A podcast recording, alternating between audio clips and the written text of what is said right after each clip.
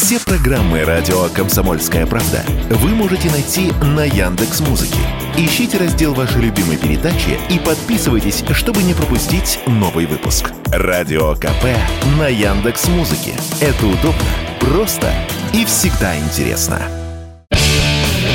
За рубежом деревянные многоэтажки строят уже не одно десятилетие. Например, в Австрии, Германии и скандинавских странах. В прошлом году была сдана четырехэтажка на 32 квартиры в Вологодской области из специальных клеенных деревянных панелей. Выглядит современно и стильно. Теперь же эксперты и отрасль видят в деревянном многоэтажном строительстве большую перспективу. По прогнозам Россельхозбанка, который приводит известия, к концу 2030 года деревянные многоквартирные дома будут составлять 7% от объемов всего жилищного строительства. А если в абсолютных цифрах, то 15 миллионов квадратных метров. Строители согласны, перспектива есть. Вологодский опыт с деревянной многоэтажкой вполне реально использовать по всей стране, сказал радио КП руководитель Всероссийского центра национальной строительной политики Александр Моор.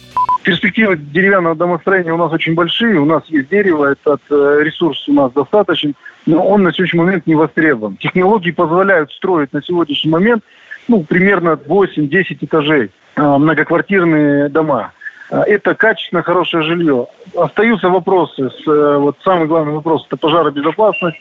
Самый главный вопрос – это техническая безопасность самой конструкции и так далее. Ну вот на сегодняшний момент э, коллеги договорились, но нужно еще досогласовать, я бы так сказал, весь регламент, и насколько его возможно упростить. Потому что вот те технологии, которые сегодня есть, и правила – они делают это домостроение пока не совсем конкурентоспособным. Потому что в сфере того, что есть необходимость соблюдать все нормы, идет э, повышение на стоимость квадратного метра достаточно существенно.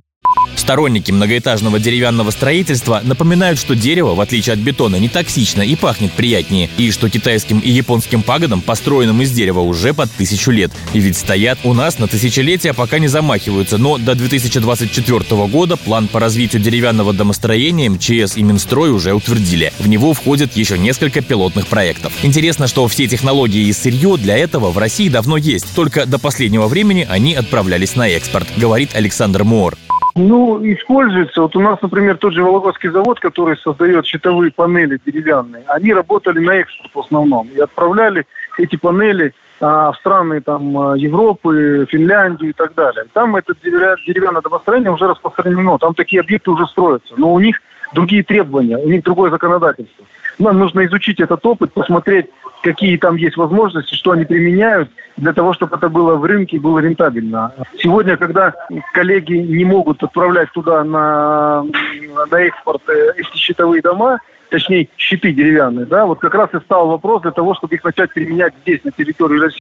Кстати, сохранять несущую способность под воздействием огня, то есть при пожаре, клееная деревянная панель способна в 2-3 раза дольше, чем конструкция из железобетона, говорят эксперты. Все благодаря плотной структуре панели после склейки. Внешняя поверхность обугливается, а в более глубокие слои пламя не проникает и тухнет. Василий Кондрашов, Радио КП.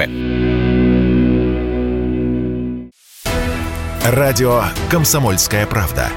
Только проверенная информация.